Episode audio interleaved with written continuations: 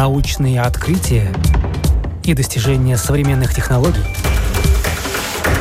новости ведущих лабораторий и передовые разработки компаний. Программа «Новое измерение». Мы рассказываем о том, каким будет мир завтра –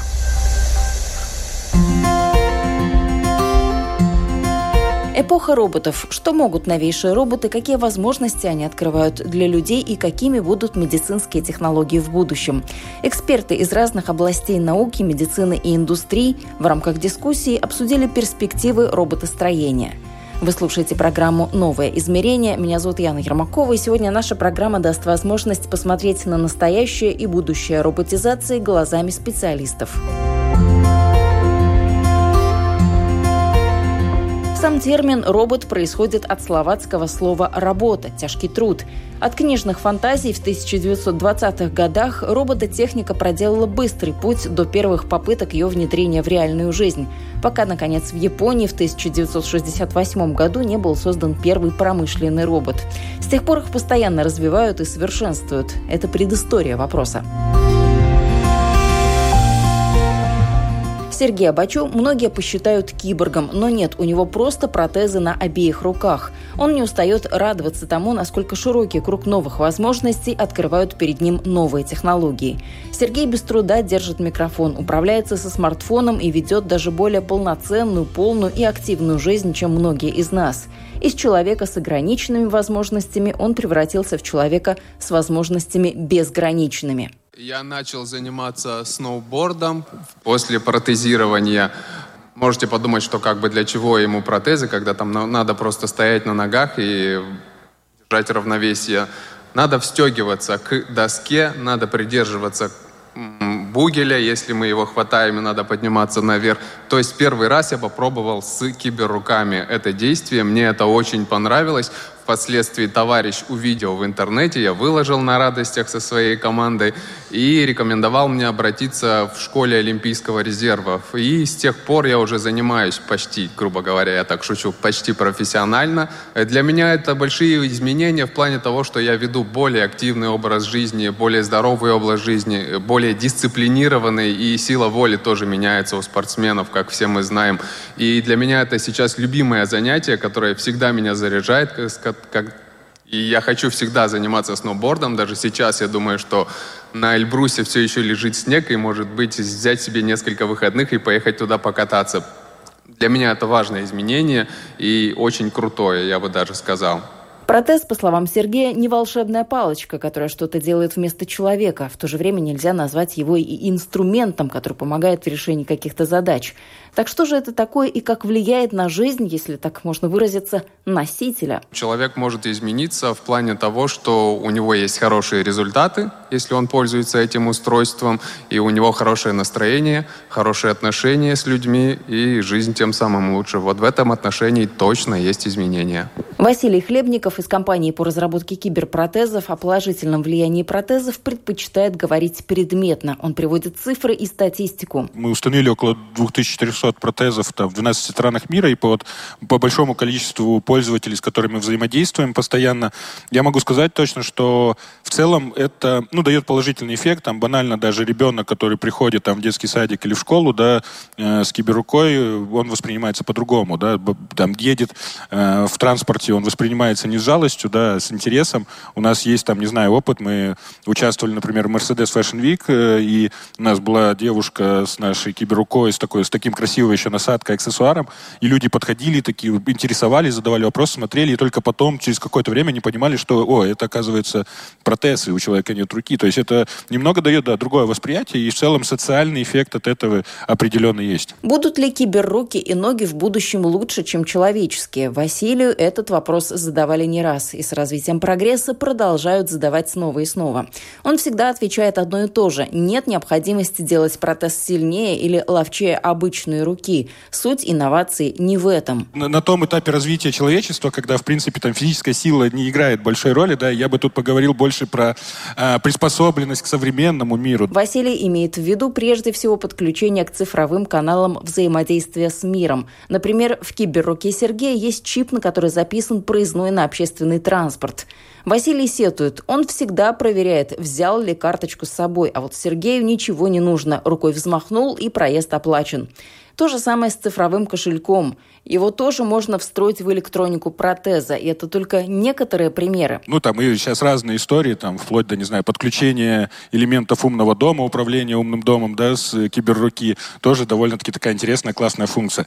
Вот, это э, подобная история. Но на самом деле здесь есть э, более интересные решения для э, широкой аудитории. Представьте себе, что, да, мы сделали протез чувствующим, то есть мы передаем сигнал там с датчиков в пальцы, да, через микроконтроллер в нервную систему человека. Нам, в принципе, ничего не мешает взять и передать сигнал, допустим, из, из руки виртуальной реальности. Да, или передать сигнал э, э, из какого-то другого внешнего устройства, э, что позв... ну, значительно может улучшить user experience, не знаю, там, спасателя, который до... с помощью робота э, какого-то, да, достает из завала там где-нибудь на глубине 100 метров человека или там работает в какой-то опасной зоне. И user experience такого человека, да, он значительно улучшается, повышается там ловкость и так далее. Может быть, те же самые роботы-хирурги со временем тоже смогут передать ощущения да, э, хирургу, который этим роботом управляет там на расстоянии э, сотни тысяч километров. Вот. И наша задача сейчас разрабатывать технологии для тех, кто в них нуждается, да, так или иначе, да, кому они действительно помогают повысить качество жизни. Мы, по сути, раз, придумываем технологии, да, и разрабатываем технологии, которые потом могут пригодиться многим людям, да, и не обязательно там э, э, менять свою руку на киберруку, чтобы прикоснуться к этим технологиям. Ну, банально сейчас развитие, да, там, инвазивной микроэлектроники э, в контексте, там, той же нейрофизиологии, да, позволит, я думаю, дать дополнительные какие-то интересные вещи и для остальных людей. Ну, или банально микро, развитие микроэлектроники позволит нам потом делать более качественную телеметрию, например. После той же операции мы можем там поставить какой-то чип и локально снимать какие-то нужные нам показатели.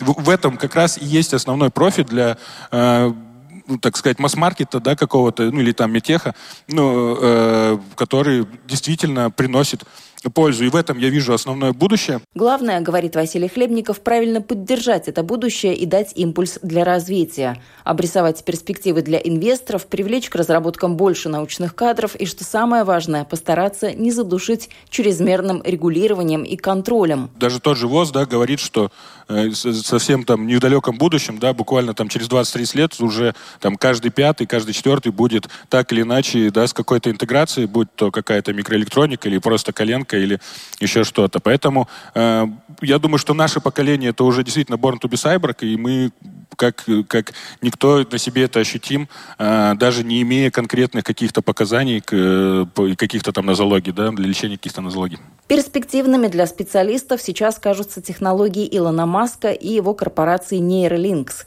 Евгений Дудров из компании «Андроидная техника» пристально следит за успехами заокеанского коллеги. То, что заявляет Маск э, со своим стартапом Neuralink, э, тема крайне интересная. Э, в данной теме они все-таки пытаются сделать такие устройства, которые интегрируются непосредственно в мозг с помощью таких вот электродиков многоканальных. Вот, при этом там происходит сверление черепа, и туда эти инвазивные электродики входят. Э, в чем преимущество, вот если говорить в целом? Естественно, получение э, больших объемов этого сигнала, потому что здесь э, то, что мы используем шапочки, да, там можем от там, десятка каналов задействовать, там, ну, может быть, там максимум сотни, или там есть шапочки, там, 250, допустим, каналов. Это прям совсем уже какая-то крутая. То есть здесь можно использовать до 1200, там, 1500 каналов э, получения информации. Естественно, мы получаем гораздо быстрее эту информацию, нежели э, используя неинвазивные интерфейсы и более четкий сигнал. Но возникает опять же вопрос э, в расшифровке этих сигналов и как мы их будем применять. По поводу того, верю я или не верю, а, естественно, эти интерфейсы в каком-то виде можно будет применять для решения задач, ну вот как раз кибергизации, да, допустим, там использование каких-то там протезов или использование там систем для э, восстановления двигательных функций, еще каких-то действий. Массового применения такой технологии ждать не стоит, считает эксперт и поясняет. Не до конца ясны технические моменты. Во-первых, сейчас э, не исследованы э, сами по себе процессы, связанные с тем, а как электроды будут вот в этой вот среде жить, и как они будут там какое-то продолжительное время, да, потому что мы знаем, ну, что у нас в мозгу есть определенные солевые растворы, которые многие как бы интегрируемые, элементы, они начинают, по сути, расщеплять, то есть как бы их уничтожать. Это первый момент. Второй момент, э, э, какие бы электроды ни внедрялись, э, все равно происходит некое обрастание и сигнал ухудшается. То есть необходимо будет их оттуда потом каким-то образом интегрировать и убирать, вернее, и интегрировать новый электрод. Да? Сейчас для этих операций компании Neuralink э, заявлен специализированный робот, то есть с помощью этого робота, как швейная машиночка, происходит вот это вот вживление всех этих электродиков. Пока опыты ставят на животных, до проведения таких работ на человеке еще далеко, и перед началом нужно будет урегулировать целый ряд юридических и этических нюансов. Во-первых, кто несет ответственность в случае, если что-то пошло не так – а не возникнет такая ситуация, что попадут там в какой-то кровеносный сосудик, и из-за этого возникнет, а, не знаю, какое-то заражение и тому подобное, и дальше человек э, просто станет там, совсем инвалидом, да, либо он может вообще там скончаться. То есть пока здесь вот этот вопрос очень скользкий. И ну, как бы я больше вижу, что все-таки это такая пока э, популистическая задача, Э, связан с тем, что охота разобраться, посмотреть, как получится эти сигналы забрать и разобраться в процессах, происходящих именно в э, мозгу человека, нежели ну, как бы решение каких-то именно прикладных задач э, медицинских. Однако тут Евгений Дудоров делает оговорку пользы от технологии есть уже сейчас. Чем больше теоретических и практических результатов получает Илон Маск, тем больше вероятность того, что какие-то процессы в человеке все-таки удастся изменить. Особенно для людей, которые болеют долго и неизлечимо. Евгений, однако, высказывает предположение, что больше во всех этих разработках Илона Маска все же интересует другая вещь, а именно то, что непосредственно происходит в мозгу человека.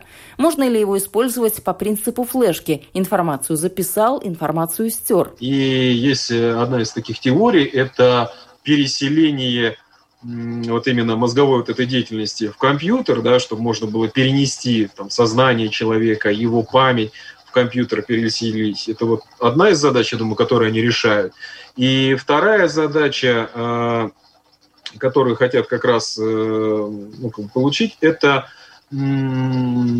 попробовать все-таки задействовать э, мозг человеческий в э, операционных процессах компьютера. Вот я вижу больше в этом направлении. Другими словами, современные компьютеры производят вычисления быстрее человека, если можно будет каким-то образом объединить усилия двух интеллектов природного и искусственного, то эффективность и продуктивность увеличится в разы. Этот компьютер, он по сути сможет сделать там изобретений, не так, как человек, там, 3-5 изобретений за всю свою жизнь, да, там, самый какой-то гениальный, а этот компьютер за ограниченное время, там, за несколько там, часов или сотен часов может сделать сотни изобретений. То есть вот я думаю, все-таки как раз тайна кроется здесь, и вот э, все эти стартапы, который финансируется, да, в частности, Маском, он, скорее всего, нацелен на решение вот таких вот задач в первую очередь. Илон Маск работает с технологией как снятия сигнала, так и его стимуляции. Но нейросимуляция существовала и раньше. С 80-х годов прошлого века стали появляться люди с электродами в голове, что помогает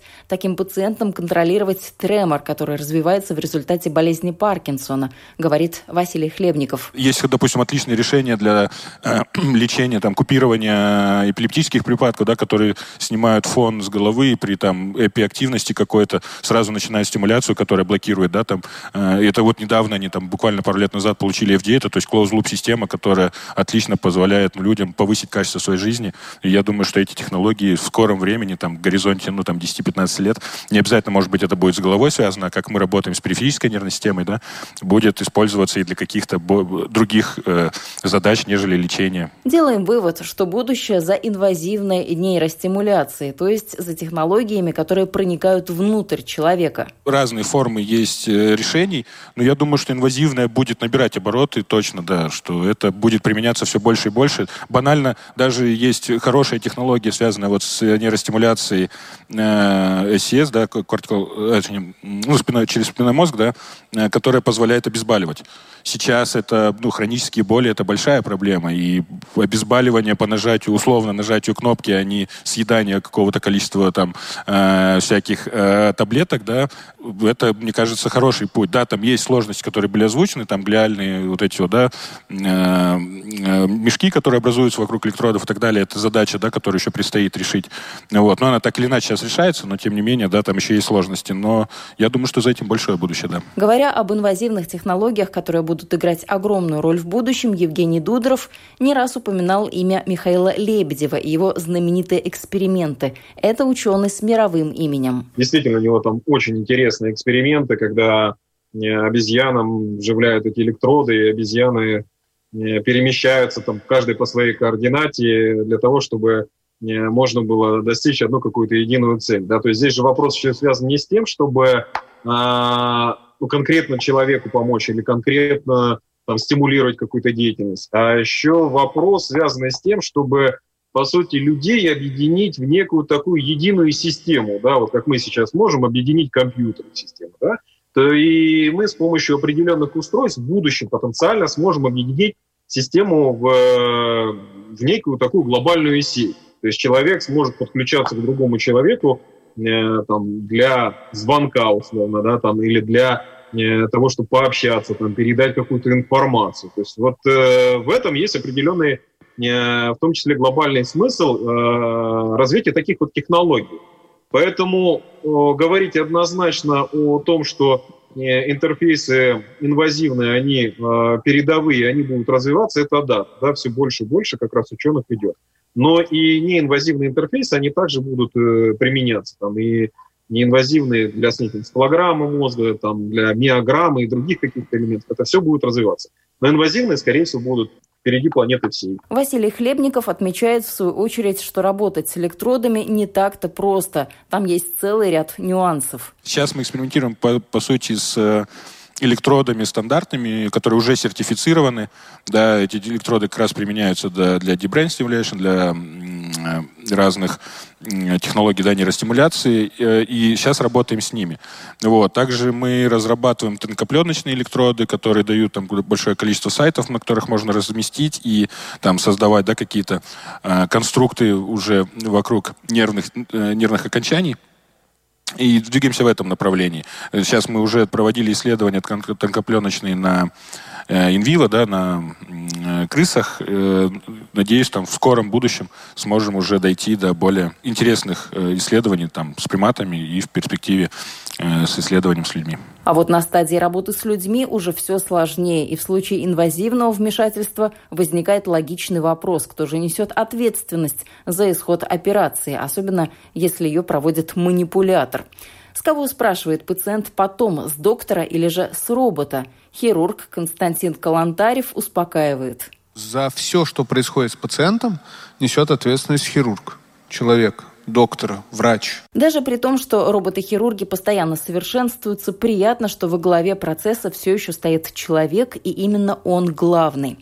Илья Лаверычев и его компания в сфере медицинских технологий не новичок. Они уже создали два роботизированных медицинских манипулятора. Аппараты прошли стадию доклинических испытаний и ряд испытаний на манекенах. Задействовано было несколько ведущих клиник, а сами работы проводили с профессорами и академиками из различных областей медицины. Польза от таких манипуляторов двойная и для врача, и для самого аппарата оба в процессе работы учатся. Само изделие э, с помощью искусственного интеллекта может э, обучаться. И плюс ко всему э, может обучаться и непосредственно медицинский персонал. А, если то есть какие-то движения он будет выполнять неправильно, то, соответственно, изделие будет э, как-то либо на экране, на 3D-модели показывать, что это э, действие выполняется неправильно, и может э, показать, как нужно это правильно выполнить, сделать действие. Еще одна интересная тема – это тоже наше самое ближайшее будущее – печать живых органов и тканей. Владимир Миронов представляет компанию 3D Bioprinting Solutions – Из достижений, которыми компания гордится, был проведен ряд экспериментов на космической станции. Продуктов у нас как таковых пока нет, кроме биочернил. Что мы сделали? Мы сделали трехмерный биопринтер. Мы его назвали Fabion, Fab, фабрикация, биобиология. Он занимает четвертое-пятое место в независимом оценке, а по функциональности где-то даже на первом месте. Второе, мы сделали магнитный биопринтер Аргонаут, который пять раз уже был в космосе. И мы напечатали хрящ в космосе. В прошлом году публиковали статью впервые в мире. Мы еще напечатали орган, правда, не человеческий, а мышиную щитовидную железу. Но это уже старая история. А вот самое свежее, это вот э, э, это называется in situ или in vivo биопринтинг. То есть обычно мы сначала печатаем что-то в какой-то комнате, потом мы это кладем в биореактор, он созревает, и это все очень долго и дорого. И сейчас самым популярным направлением в биопечати является печать прямо в операционной, прямо у постели больного. Короткий видеоролик демонстрирует, как проходит операция на мыши. Владимир добавляет, что недавно закончились манипуляции на мини-свиньях. В этом году, по словам Владимира, компания впервые в мире попробует напечатать кожу, и это решит проблему очень редкого и коварного заболевания. Наши конкуренты Poetis во Франции хотят напечатать кожу в случае ожога в Марселе. Наши конкуренты в Корее компания Rocket хотят напечатать или уже напечатали в Саудовской Аравии или в Объединенных Эмиратах э, есть такое состояние, называется диабетическая стопа. Когда у вас диабет второго типа, то 20% пациентов со временем подвергаются ампутации, поскольку язвы на ногах не заживают. Так вот они напечатали, и вроде как э, э, заживление ускоряется в два раза.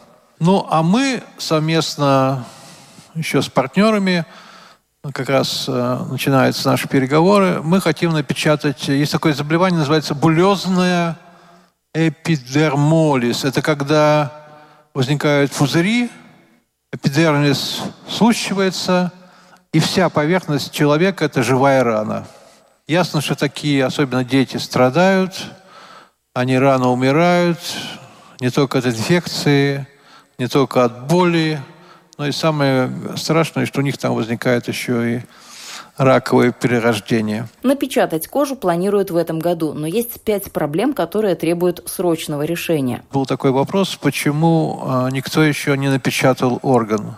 Ну, потому что для того, чтобы напечатать орган, надо иметь пять условий. Первое Стерильная комната, good manufacturing practice, она стоит очень дорого.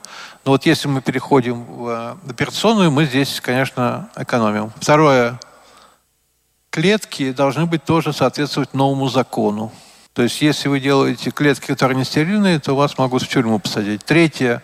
Мы используем так называемый биочернила, вязкий коллаген. Он тоже должен быть сертифицирован.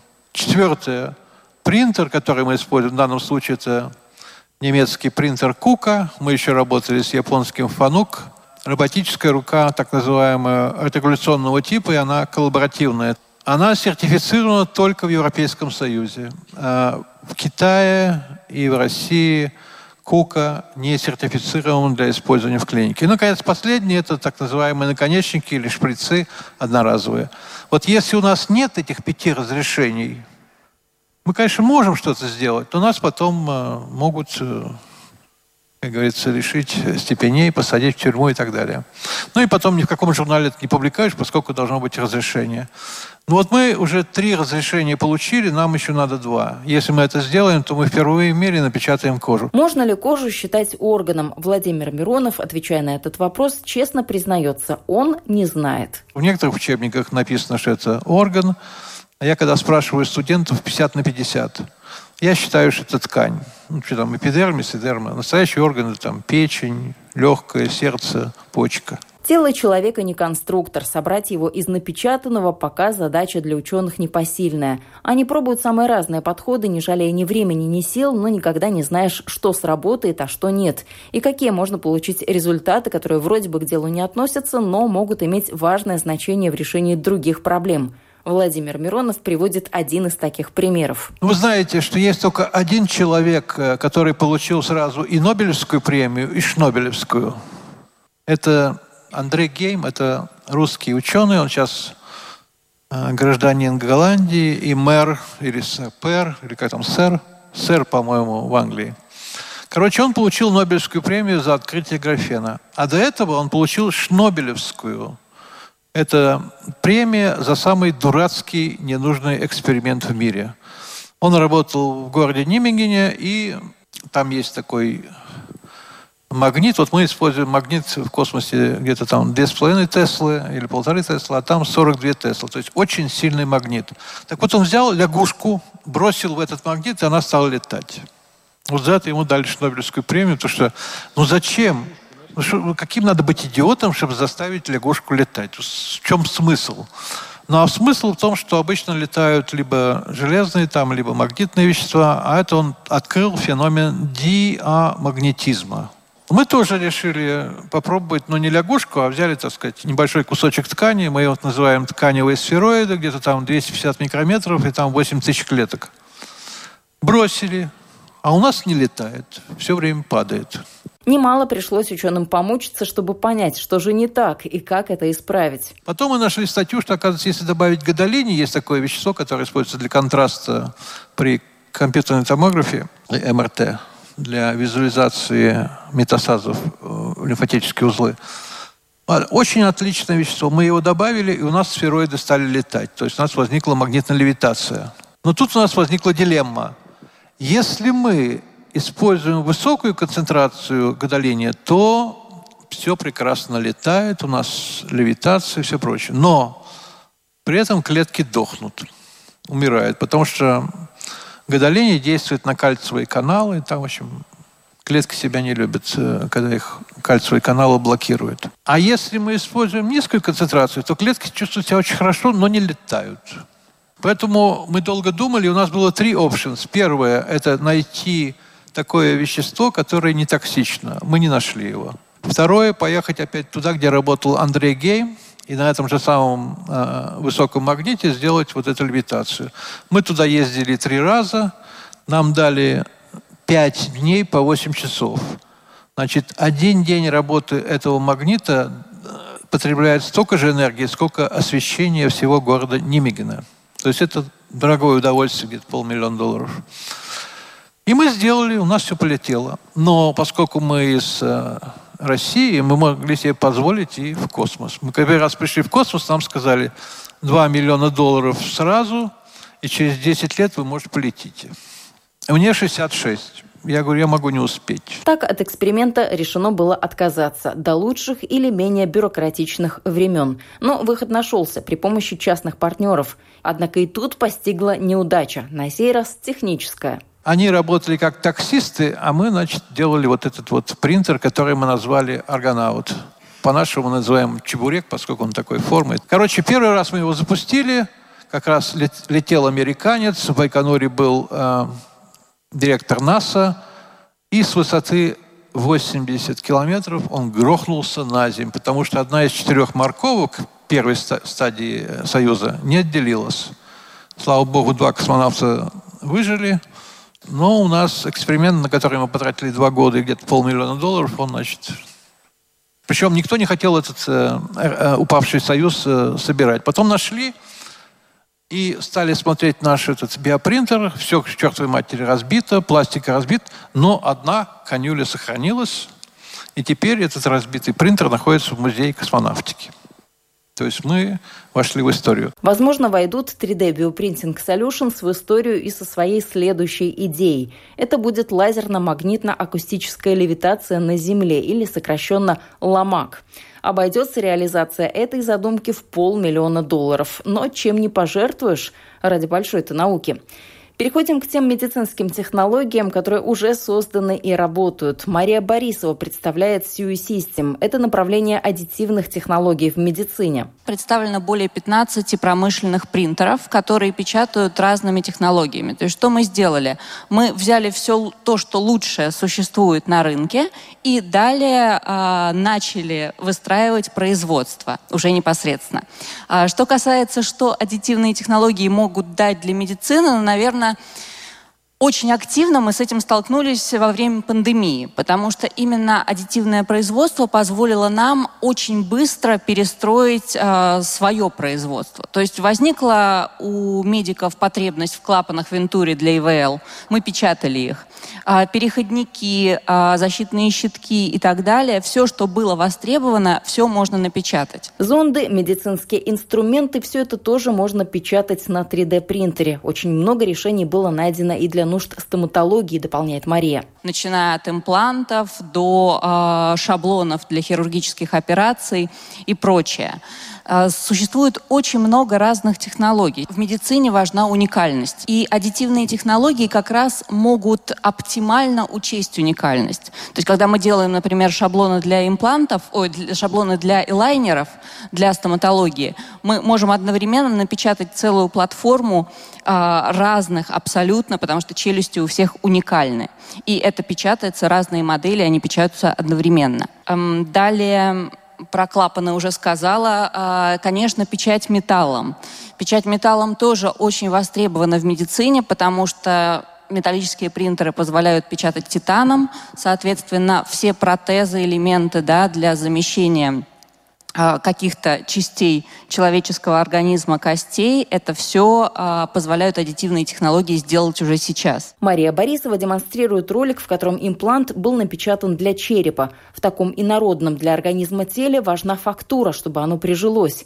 Практика это применяется в мире уже с 2014 года и довольно популярна и успешна. Керамика уникальна тем, что одновременно на этом импланте видно разные три поверхности – есть посередине одна, которая позволяет лучше э, провести имплантацию, и по краям еще также есть вот э, отверстия тоже, которые позволяют хирургам завершить э, медицинские манипуляции. И таким образом обеспечить полную вживляемость этого имплантата. Что касается протезов, а, мы можем напечатать любой протез, но с точки зрения того, чтобы это начало двигаться, для этого нужны, конечно, а, программное обеспечение дополнительное, поэтому которое может быть интегрировано.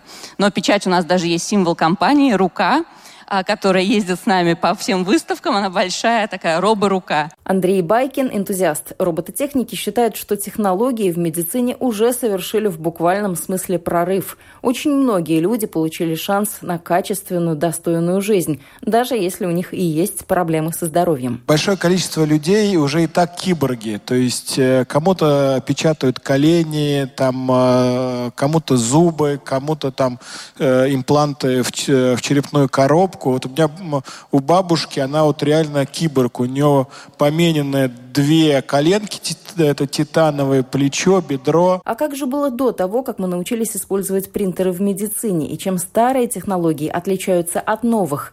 Мария Борисова разъясняет эти отличия. Раньше, когда мы говорим про традиционные методы производства, мы берем кусок чего-то и убираем от него все лишнее. Таким образом, потом производим дополнительную обработку, и вот у нас получается изделие. Когда мы говорим про аддитивное производство, это в корне другой процесс. То есть мы начинаем выращивать. Мы берем уникальную, абсолютно сканируем или а, по чертежам воспроизводим то, что нам нужно получить. Дальше мы берем материал, это порошок или это полимер и так далее. Материалы бывают разные. Вот когда мы говорим про биопринтинг, это чернила, а, всегда все по-разному, но мы добавляем. И процесс происходит с пекания. То есть каждый слой наносится послойно и происходит отверждение. Опять же, технологий очень большое количество, поэтому а, если мы говорим вот про керамику, то используется технология SLA, когда керамика наносится послойно и, соответственно, отверждается. А, после этого происходит выжигание а, связующего, а потом идет обжиг керамики. Когда мы говорим про металл, металл послойно, точно так же под воздействием луча лазера, спекается и получается изделие, которое нам нужно. То есть его остается срезать с платформы и провести дополнительную постобработку, которая необходима. Опять же, возможности программного обеспечения позволяют задать ту структуру и ту форму, которая нужна. Если изделие нужно сложной геометрии, такая технология производства однозначно оказывается дешевле по сравнению с традиционной. Это была программа «Новое измерение» к теме медицинских технологий. Вернемся еще и не раз. Всем нам важно быть здоровыми, и технологии дают сегодня много возможностей для этого. С вами была я, Яна Ермакова. Всего доброго и до новых встреч!